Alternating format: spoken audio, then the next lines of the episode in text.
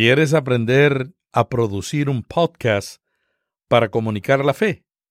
Te invito al taller Podcasting 101, que estaré dictando en Puerto Rico con Jesús Rodríguez Cortés a principios de agosto próximo.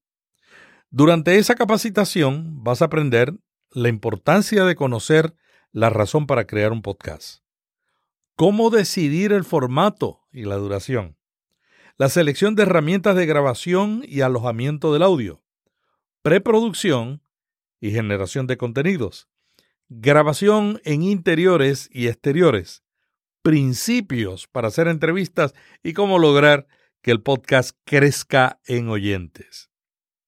En este taller conocerás lo básico para comenzar a usar la nueva radio. Y esta es los podcasts, que son el medio de comunicación que está creciendo en todo el mundo. Estaré en Puerto Rico dictando este taller con Jesús Rodríguez Cortés.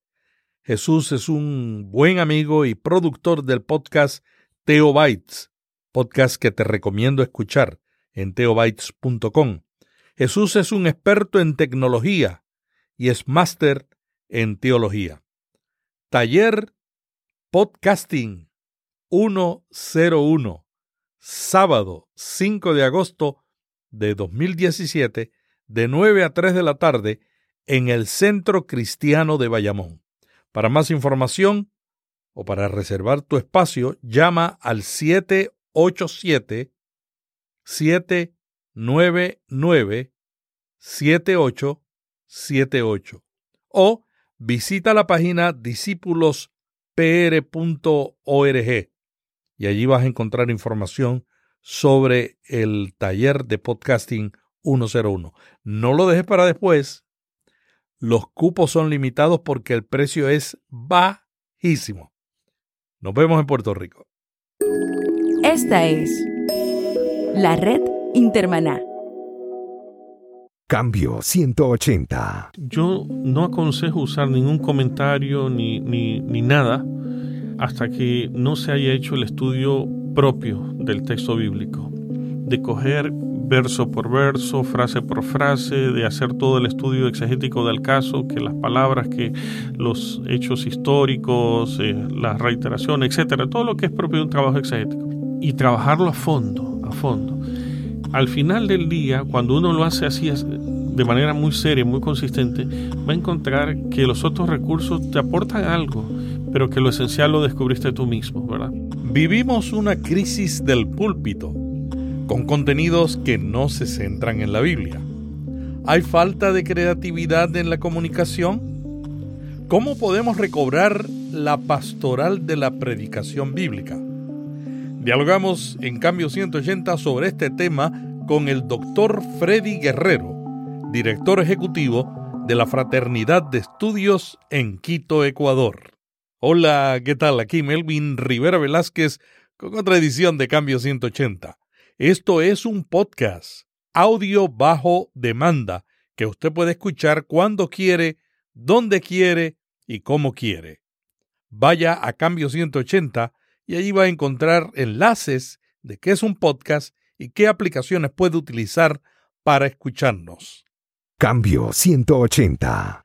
Hay un, contexto que nos está afectando en sobremanera, que es el contexto de la posmodernidad. Sus valores, según Antonio Cruz, en el libro La posmodernidad, son más o menos como unos 23 valores que afectan enormemente también la comunicación del Evangelio. Entre ellos, por ejemplo, el de la cultura light. Vivimos en una cultura donde lo que pega es lo light, donde lo más importante es el humor, las formas, es decir, la estética, y hay un rechazo total a toda a todo absoluto por lo que se consagra prácticamente la forma de, de, ver la vida así como relativa. Entonces, en ese contexto de la posmodernidad, la predicación está viéndose enfrentada a serias cosas, porque lo que nosotros proclamamos es un absoluto. Dios, el Evangelio, la ética, y todo eso está cuestionado. Así que por el contexto tenemos serios problemas. Pero por otro lado, tenemos serias dificultades con los mensajeros no solo con el mensaje, sino con los mensajeros, que no han tomado muy en serio el tema de la centralidad de la palabra en el púlpito evangélico. Ya hace algunas décadas, don Cecilio Arrastía, el pico de oro de, de, los predicadores modernos, él decía que la crisis mayor que tendríamos las iglesias sería crisis de púlpito, en el sentido de eh, contenidos que no reflejan muy bien el Evangelio. De su lado, Orlando Costas, en un artículo fascinante que escribiera hace muchos años también, decía, haciendo una interpretación de la iglesia evangélica a través de la liturgia y la predicación, decía que leyendo el contenido de la predicación, uno sabe qué tipo de iglesia es. Entonces, imagínate si tenemos mensajeros que ya están incurriendo en serias deficiencias con el contenido de la palabra, pues este sería cuestionado. Y por otro lado, éticamente también está siendo cuestionado porque se emplea el púlpito sin discrimen, sin reverencia, me parece a mí, sin respeto a lo sagrado, a lo importante que es la, la predicación de la palabra, al punto que la gente o los predicadores de pronto reciben revelaciones del sábado en la noche para predicarlas el, el, domingo en la mañana. Cuando predicar es todo un, es como parir un niño, ¿sabes? Hay que concebirlo, hay que trabajarlo. Yo no entiendo cómo alguien podría predicar con una revelación de sábado en la noche para predicarlo el, el domingo cuando normalmente nos toma en promedio de una semana a 15 días poder armar una palabra que sea consistente, sólida, exegética, pastoral, toma tiempo. Entonces no entiendo cómo mis compañeros podrían hacerlo así en tan poco tiempo. Tú mencionaste varios recursos que se utilizan en la predicación, como el humor. Yo añadiría también el contar historia. El problema es usar estos recursos o reemplazar con estos recursos la centralidad de la Biblia. No es problema del uso, al contrario, es necesario la creatividad en la comunicación del Evangelio. Ese no, no es el problema. Para mí, más bien, el problema es que las formas reemplazan el contenido. ¿Verdad? Que un chiste reemplace la, el mensaje central de la palabra, que al final la reflexión final de un, un, sermón esté sintetizada en algo que de pronto no es lo central, que es la palabra de Dios. Más bien, yo haría un, un llamado al contrario, es decir, que nos aseguremos de tener un muy buen contenido centrado en el Evangelio, pero con formas a lo mejor convencionales que sean apropiadas por ejemplo, hemos hablado desde siempre, el humor en la predicación, necesario, absolutamente. Este, las narrativas, el contar historias, necesario, absolutamente. De hecho, yo, yo preferiría, digamos, en términos de género, moverme desde la exposición a la narrativa.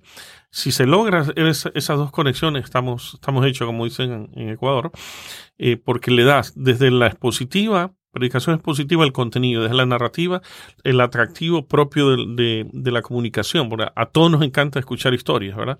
Y la narrativa nos lleva hacia eso. Mencionaste el poco tiempo que a veces muchos predicadores le dedican a la preparación de un sermón. ¿Cuál es el proceso que tú utilizas? Bueno, para este efecto lo primero es el estudio personal independientemente de la, del hecho de que uno va a predicar yo en este sentido creo que lo, más importante es guiarse. Si estás trabajando con una serie, entonces trabajar con mucha anticipación el estudio sobre esos textos. La primera cosa. En segundo lugar, ir tomando anotaciones, notas homiléticas acerca de los textos que uno está estudiando y relacionándolo con el contexto de la comunidad donde se va a predicar. ¿verdad? Esta es la segunda cosa, porque al final del día la predicación sí o sí debe ceñirse contextualmente a las demandas y necesidades del contexto de uno. Así que después del estudio, digamos, sistemático de los textos, viene una fase de estructuración de notas homiléticas y posterior a ello, entonces viene ya el trabajo ya exegético a fondo del texto que vamos a predicar. Y no debemos tomarlo esto como una cosa así muy compleja, esto del el estudio exegético. No, no, es, lo, es de lo más sencillo. Me parece a mí que a veces los biblistas lo hacen tan complejo como para justificar su profesión, ¿no? Pero es de lo más sencillo, es de tener un método, sea este adscrito a los métodos históricos o a los métodos críticos, cualquiera que sea, o desde el más sencillo, tiene el método inductivo, observar, interpretar, aplicar, está bien. Bajo cualquier metodología que, que sea la que le conviene, que haga un estudio sistemático de cada texto para que, como una flor, se abre el texto por sí solo, y comunique. El estudiante de esa Biblia, que es el predicador, va a darse cuenta, caray, esta parte de este texto tiene relación con esta situación que estamos viviendo en la iglesia. Entonces, lo que estoy propiciando de esta manera es permitir que el texto informe al predicador, hable al predicador, pero a la vez que desde el texto pueda desentrañar la palabra de Dios, la revelación de Dios para su congregación local. Y después de eso, en, cuarto lugar, yo insistiría mucho en la necesidad de darle una forma homilética, lo que llaman el tour, el sermón, el bosquejo, lo que fuera. Darle una forma homilética que sea lógica, que sea secuencial, que vaya sumando y ponga en la mente de la gente una idea bien clara y sintética. Y finalmente, que no es menos importante, es saberlo comunicar. Y ahí yo animo a compañeros predicadores y maestros de la Biblia a dejarse informar por los comunicadores de estos días. ¿Cómo es que algunos son personas que atraen, comunicadores que atraen tan rápido la, la atención nuestra? Uno escucha de entrada que no empiezan dando sentencias teológicas, sino cuentan una historia sencillita y la gente rápido se conecta con ellos. Entonces hay que comunicarlo en una forma que sea atractiva, en una forma que, que la gente encuentre relevancia y puede prácticamente sumarse a, lo que está proponiéndole el predicador. Yo he leído algunas definiciones de predicación expositiva que me imagino que es tu preferencia, ¿no? Eh, algunos dicen que la predicación expositiva es gobernada por las escrituras y otros dicen, bueno, presentando y aplicando un pasaje bíblico. ¿Cuál es tu posición ante esas dos? Bueno, dejé entrever al inicio que, en primer lugar, yo preferiría dejar que las escrituras nos informen, pero siempre con una curiosidad pastoral, es decir, estar pensando en la necesidad de nuestro pueblo, a quién va dirigido el grupo Meta, y, e ir buscando aquellas cosas que Dios quiere comunicar a nuestra gente, ¿verdad? Para mí es muy importante que sea el mismo texto bíblico que hable primero al predicador, lo encarna, lo internaliza y luego lo comunica. Si no, el riesgo de eso, Melvin, es que muy pronto caemos bajo la tiranía de las suposiciones. Ah, yo creo que no, no. Por eso para mí lo, lo más seguro es que el texto bíblico nos hable. Ya de predicaciones que son muchos supuestos estamos llenos en, entre comillas, en el mercado evangélico. Por eso es mejor que el mismo texto se abra como una flor y comunique a la, a la gente la, voluntad de Dios y ese es el trabajo del, del predicador. Lograr que ese texto se abra y se pueda comunicar a la gente. ¿Cómo utilizó Jesús las escrituras para hacerlo centro de su ministerio? Bueno, hay algunos pasajes de los episodios de las escrituras que muestran a Jesús en el templo, estudiando con los rabinos, en el desierto. Obviamente, en ese caso, tenemos que interpretarlo en contexto. Recuerda que los judíos eran de cultura oral. Y uno de los episodios de las escrituras, por ejemplo, de Jesús en el desierto, se nota que en ese diálogo que establece con el enemigo, hace referencia permanentemente a los salmos, ¿verdad? Porque en la cultura judía se animaba a los niños a memorizar desde muy temprana edad. Así que obviamente tenía acceso al Antiguo Testamento este, en las sinagogas, pero era mucho de la memoria. Y ahí yo quiero apelar a los predicadores de estos días, pero a la comunidad evangélica en general, volver a esa parte. Primero que somos de cultura oral los latinoamericanos. Segundo, mire, no nos va a hacer daño memorizar. Por, por, por encima de lo que hayan dicho los pedagogos, no nos hace daño memorizar. Yo te, te puedo comentar algo que yo aprendí cuando tenía ocho años de edad. Si nosotros fuéramos infieles, él permanece fiel porque no puede negarse a sí mismo. Lo aprendí hace 42 años, Melvin, y no lo olvidé nunca. Y eso me enseñó a mí el valor de la fidelidad a Dios, a mi familia, a, mi iglesia, a mi trabajo, etc. Entonces, eh, en este sentido, vuelvo al punto. Eh, es importante recordar la palabra, en este caso vía tradición oral como Jesús, y usarla de manera positiva en nuestros estudios. Segunda de Timoteo 3:16 dice, todo lo que está escrito, estoy leyendo la traducción en lenguaje actual, todo lo que está escrito en la Biblia es el mensaje de Dios y es útil para enseñar a la gente, para ayudarla y corregirla y para mostrarle cómo debe vivir. Yo he notado que muchas veces los predicadores se centran, cuando quieren hablar de la centralidad de la Biblia, solamente en que es inspirada por Dios. Como Mm. dice Reina Valera, que dice toda la escritura es inspirada por Dios. Pero dejan aparte cómo mostrarle cómo debe vivir. ¿Cómo podemos hacer que nuestros sermones sean no solamente expositivos, centralizados en la Biblia, sino que sean didácticos, que pueda la gente decir, eso me sirve, me Mm. sirve, me Mm. sirve. ¿Cómo, ¿Cuál es el secreto? Bueno, no sé si un secreto, pero sí este, un, un aspecto fundamental es recuperar el sentido pastoral en la predicación, la pastoral de la palabra. Al final del día, el, el propósito no es simplemente eh, compartir algunas notas exegéticas. No, no, no, no. Hay que recordar que la finalidad de la predicación es ayudar a la gente para el buen vivir. Y ahí lo que hace la diferencia es cuando el pastor guía desde su propósito y, e introducción, guía todo hacia lo que quiere lograr en su audiencia. Así que parece que, que no debemos cometer el error de los cientistas bíblicos que nos arrojaban solamente información exegética y como si eso fuera todo.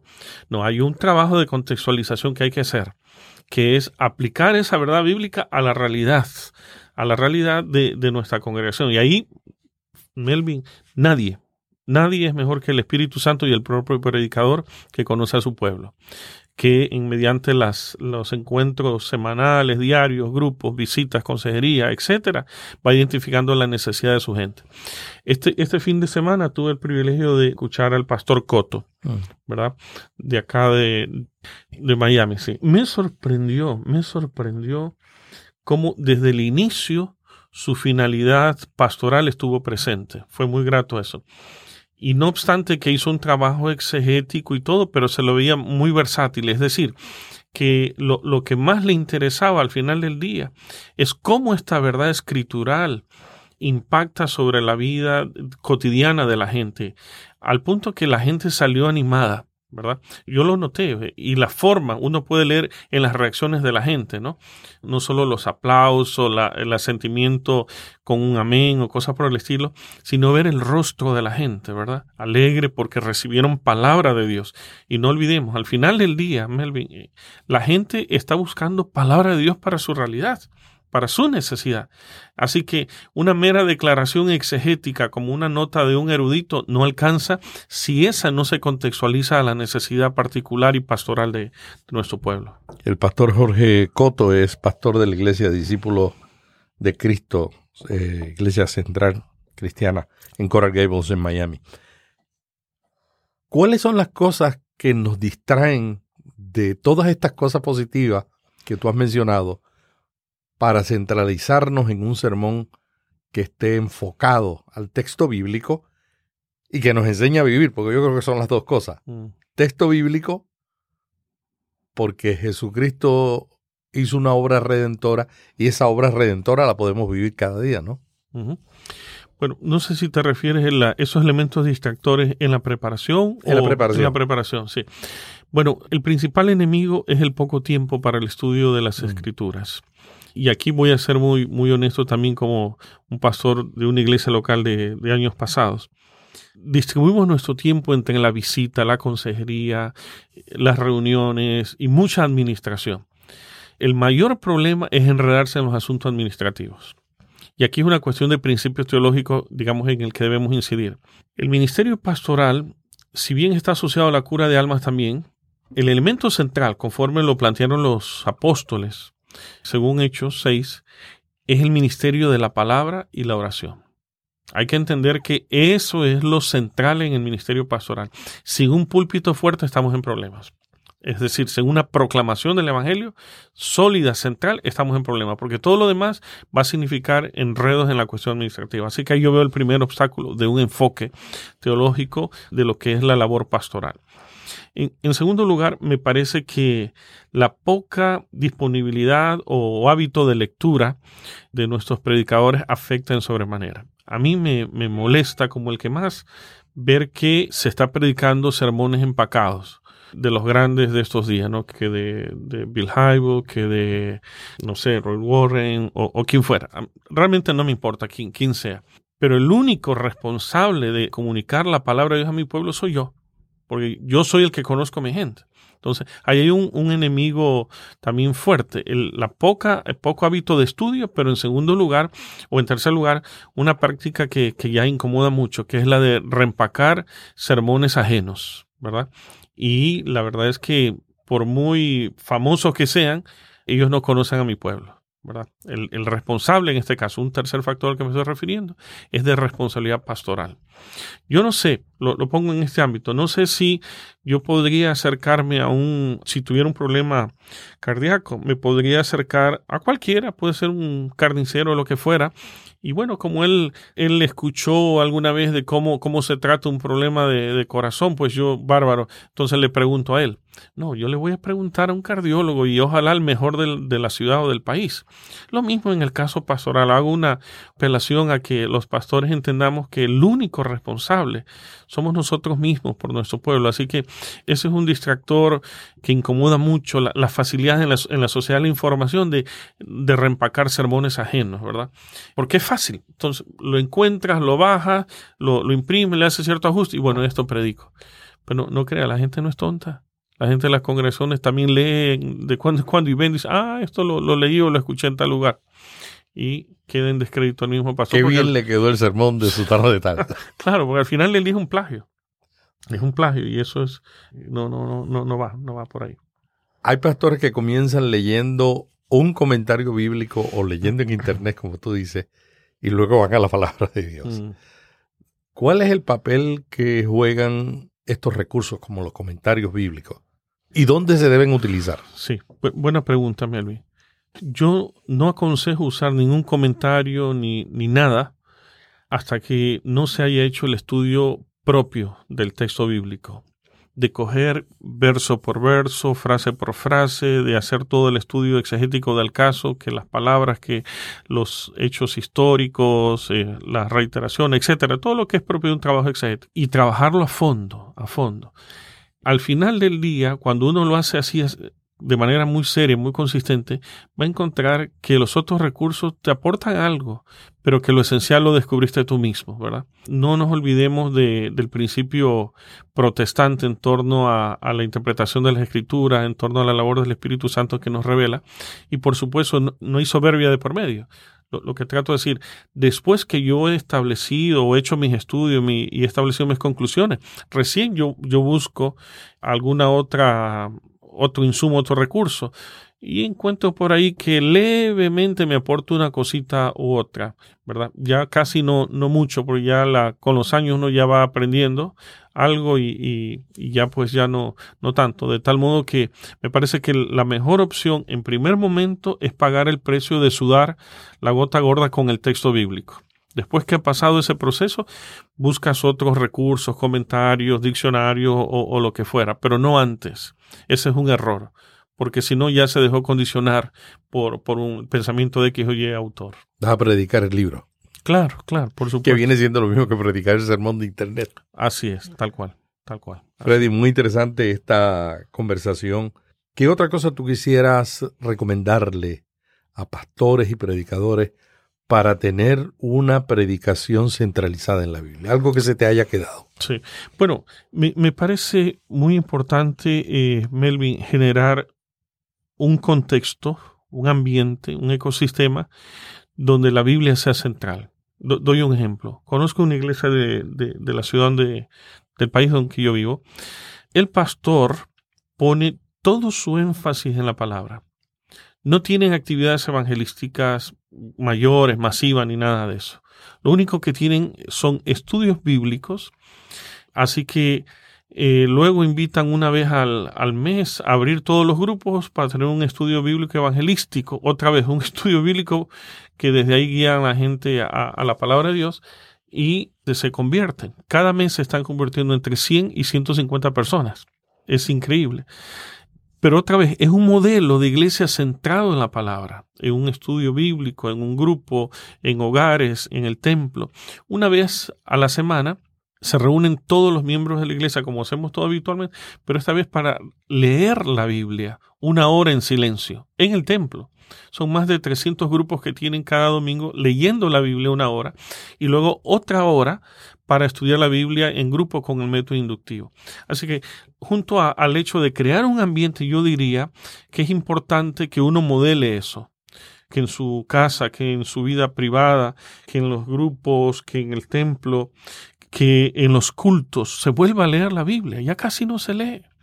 Recuérdate que antes que el predicador presentara su mensaje, antes se leía el, el, capítulo sobre el cual iba a predicar, la lectura devocional previa. Eso ya, ya no, ya pasó a la historia. ¿verdad? La gente no lleva la Biblia consigo impresa. Algunos dicen que la lleva en teléfono. Bueno, bárbaro si la lleva en teléfono. Está muy bien.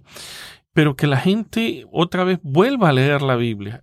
Me parece que es central que en los cultos se vuelva a leer la palabra de Dios. No un texto aislado, que se lea todo el capítulo.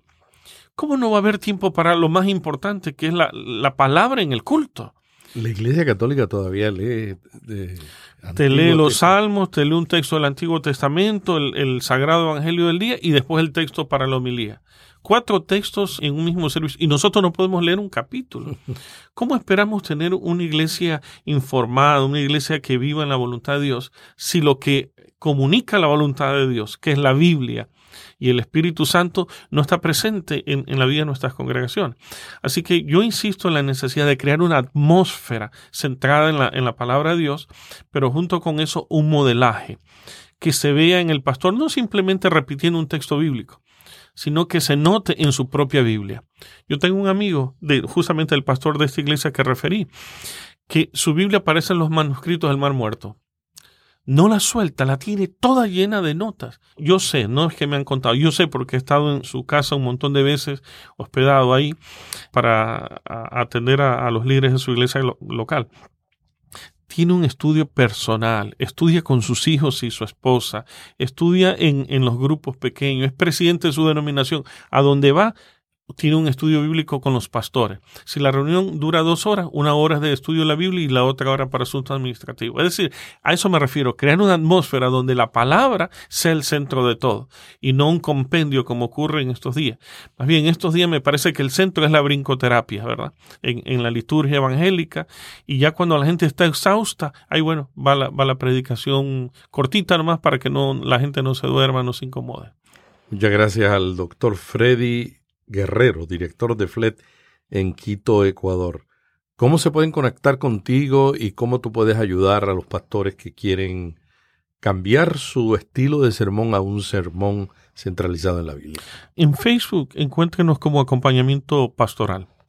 Ahí tenemos una comunidad de unos 1.200 pastores de, diversos países de América Latina, donde compartimos a diario todas estas, estas inquietudes, pero directamente en el Facebook como Freddy Guerrero también. Ahí estamos y muy animados para volver otra vez, recordando que estamos próximos a celebrar la Reforma Protestante, los 500 años, o conmemorarlo que justamente su motivador central fue la palabra de Dios. Que la palabra de Dios nos informe, que la palabra de Dios nos forme, nos inspire y a la vez le brinde un, aliento nuevo a la Iglesia Evangélica América Latina. Y aquí los pastores, los predicadores somos, somos claves en esa tarea fundamental de compartir palabra, no palabras, sino palabra de Dios para estos fines. Hasta aquí Cambio 180. Cada semana, Melvin Rivera Velázquez dialoga con destacados invitados sobre temas de interés para pastores y líderes. Cambio 180 le ayuda a mantenerse relevante en un mundo cambiante. Si este podcast le gustó, vaya a iTunes y suscríbase para recibirlo automáticamente lo publiquemos. También déjenos ahí una valorización y comentario. Para más artículos sobre estos temas, visite cambio180.com. Cambio 180. Esta es la red Intermaná.